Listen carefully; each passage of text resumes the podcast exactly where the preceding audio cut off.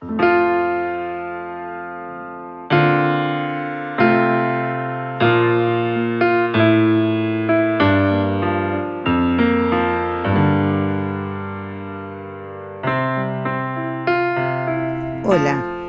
bienvenidas y bienvenidos a este canal de podcasts Constelaciones Familiares y algo más.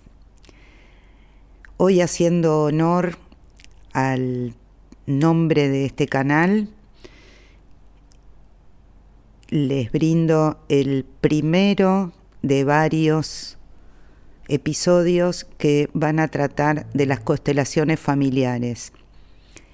Si bien es una pregunta recurrente, ¿qué son las constelaciones familiares?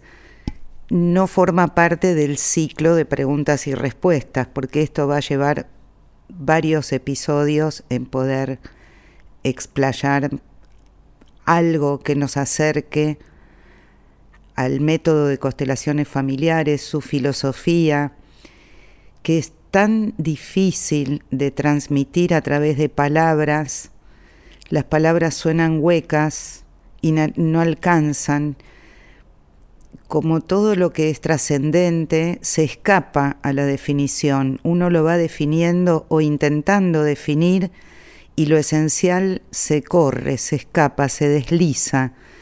Y entonces parece siempre que quien no tuvo la vivencia le resulta incomprensible lo que uno le está explicando. Así que me permito ir brindando varios episodios este es introductorio, tómenlo en todo momento como mi punto de vista, que me siento con el derecho de poder transmitir desde mi práctica, desde mi experiencia de 20 años como facilitadora en constelaciones familiares y aplicándolo a todos los órdenes de mi campo profesional y de mi vida personal. Así que hoy voy a compartir con ustedes algo, una punta de iceberg de lo que es la filosofía de las constelaciones familiares.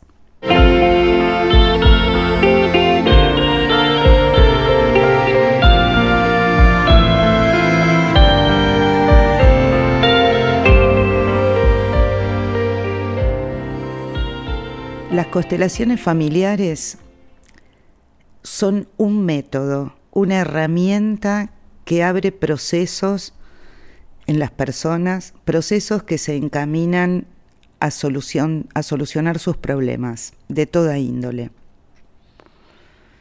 Y si bien su cuerpo teórico es muy acotado, como les decía en la introducción, no es fácil transmitir claramente y en pocas palabras de qué se trata.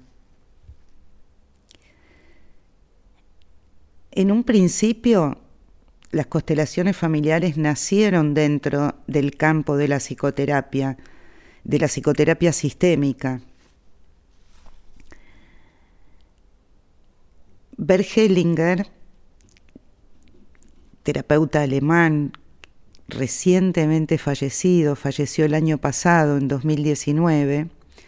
Bert Hellinger es su papá, su padre, el creador de este método con el que revolucionó al campo de la psicoterapia y a la vez trascendió ese campo.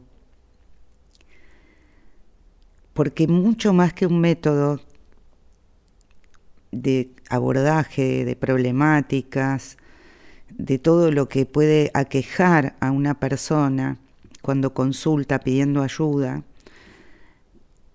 mucho más que eso, las constelaciones familiares están sostenidas por una filosofía, que es una filosofía de vida, desde mi punto de vista, ecológica y espiritual.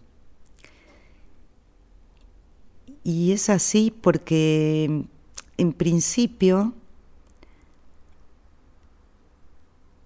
en, en ella se reconoce la interrelación de todos los integrantes del sistema familiar, de la familia sanguínea.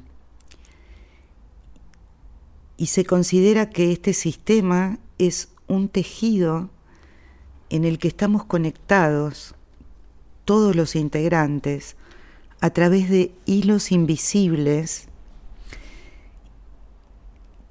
y que a través de estos hilos invisibles circula información.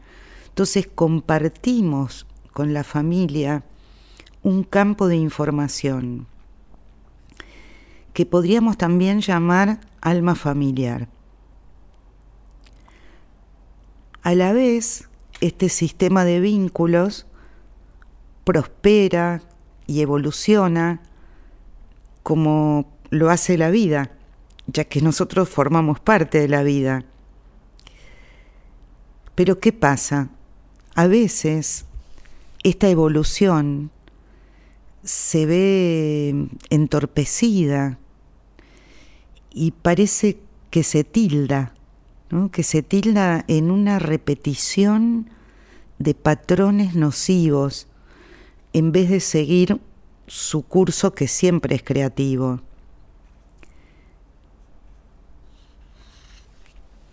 Y además,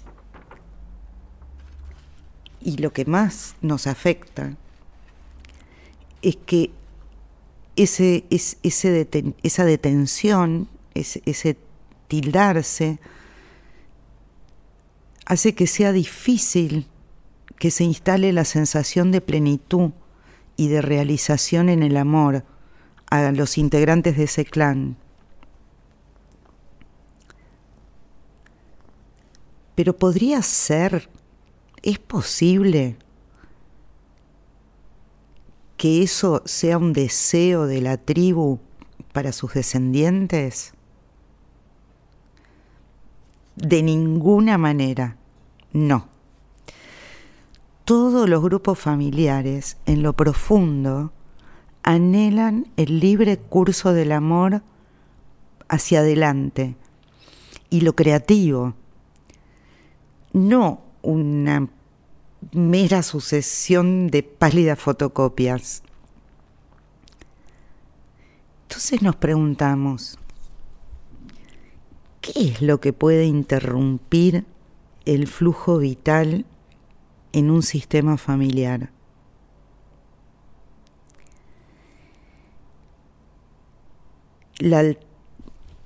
esa alteración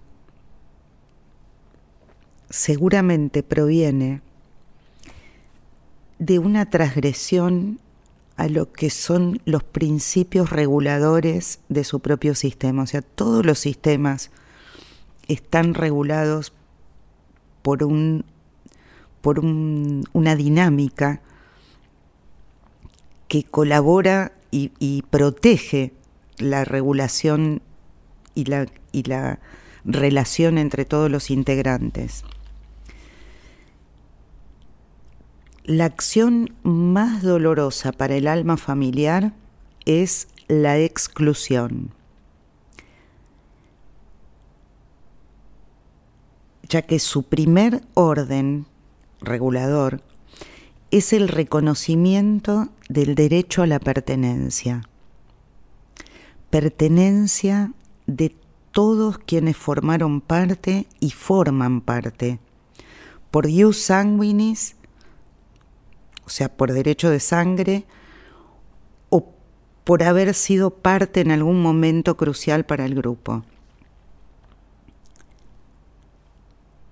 Ese es el primero de una serie de regulaciones que la experiencia nos demostró que son fundamentales a la hora de que no solo las familias, sino todas las relaciones puedan prosperar a pleno Y esta serie de regulaciones y de principios se dio en llamar órdenes del amor.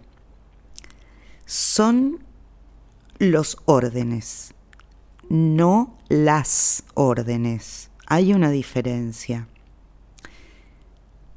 Es decir, que los órdenes representan, nos hablan de un orden a diferencia de una orden impartida por alguien.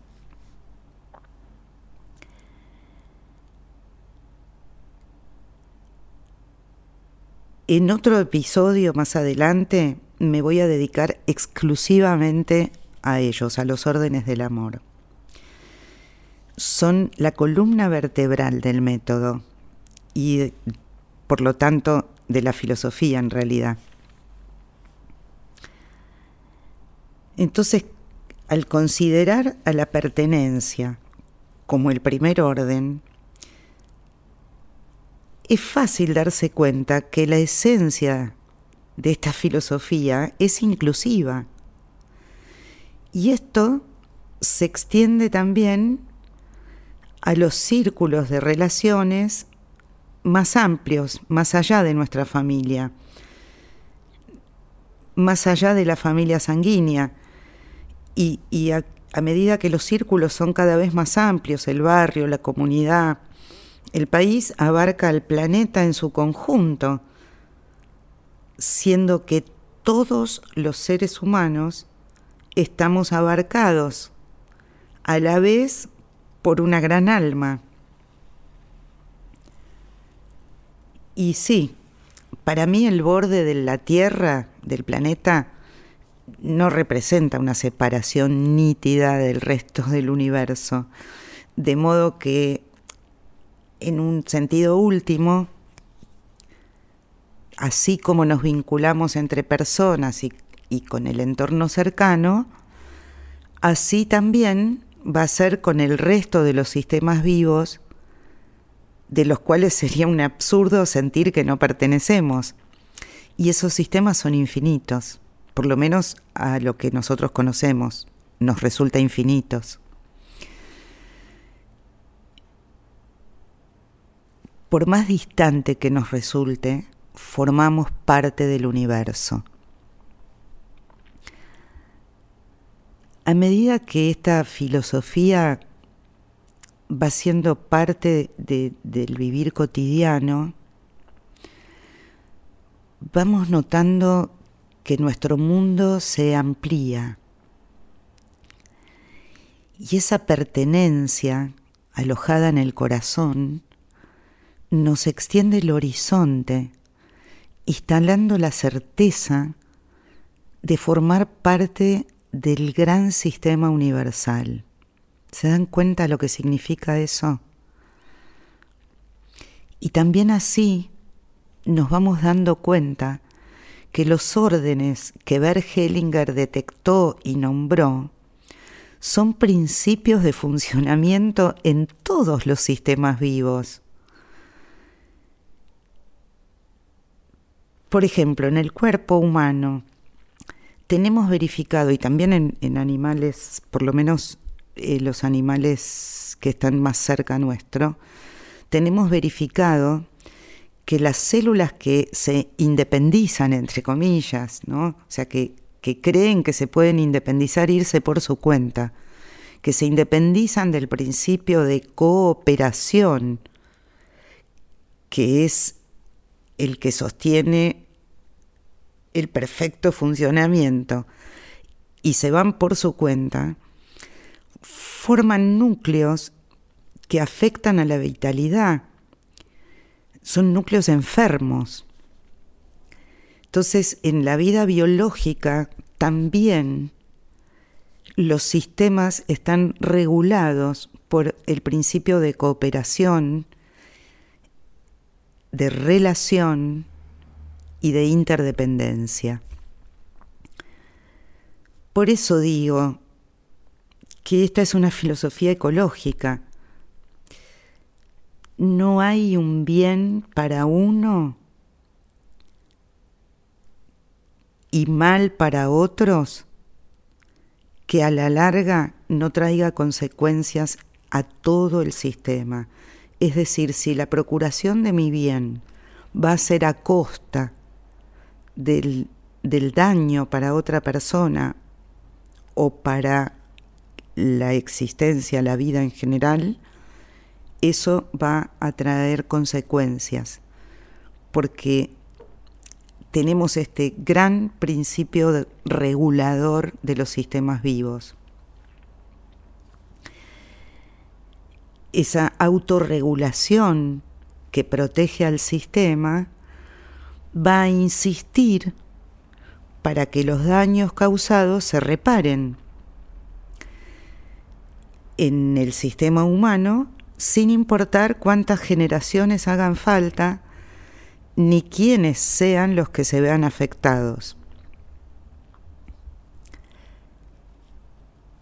Cada repetición, cada síntoma o enfermedad van a estar trayendo una presentificación de algún excluido con anterioridad.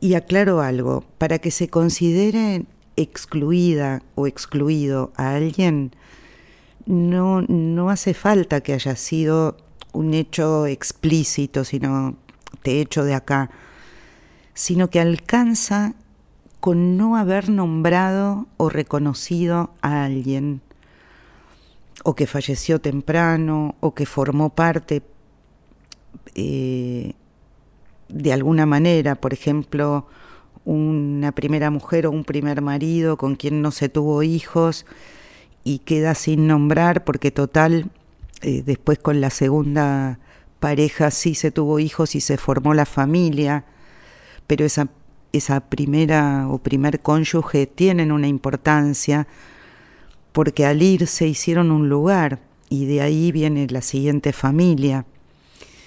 Entonces, eh, esa persona tiene que ser nombrada, reconocida, agradecida, tenida en cuenta.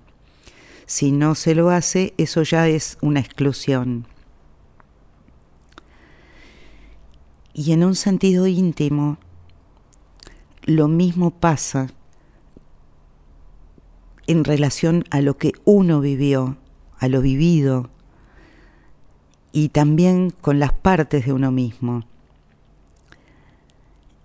a veces uno no, está de acuerdo o rechaza lo que le sucedió, lo que le pasó, o rechaza partes de sí mismo y preferiría que no estuvieran, que no, que no existieran. La exclusión siempre cuesta cara y la inclusión aporta serenidad.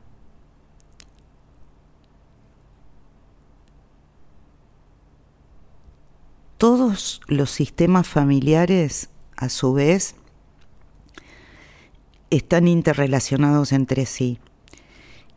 Y también son interdependientes, como las células del cuerpo, y están abarcados por la gran alma humana, siendo que naturalmente resulte dificultosa una evolución de los seres humanos en el modo en que veníamos estando, en el que llegamos hasta el hoy, aunque haya sido necesario y lo incluimos. Pero ¿cuál es la realidad imperante que está haciendo daño a nuestro gran sistema? Una minoría de personas accedemos a un cierto bienestar, otros a un extremo bienestar, y la gran mayoría viven niveles por debajo de lo que en el siglo XXI consideramos vida digna. Si esto fue posible, lo fue a costa de ellos, de aquellos a quienes les falta lo básico. Nos hagamos cargo o no, estamos en desorden, al borde del colapso y a la vez en oportunidad de transformar. Nuestro planeta está repleto de excluidos y esta realidad duele hondo cuando los órdenes del amor son parte intrínseca del modus operandi en la existencia. porque esta es una filosofía viva, por lo tanto, hecha acción. Y si esto vive adentro nuestro, no estamos tranquilos, sabiendo y sintiendo cuántos excluidos hay.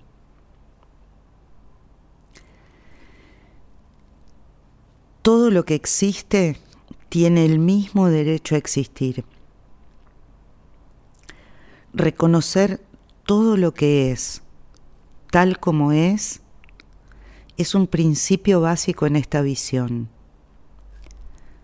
No es una doctrina a obedecer, más bien son principios que se van instalando suavemente en el interior de la persona a medida que practica su metodología.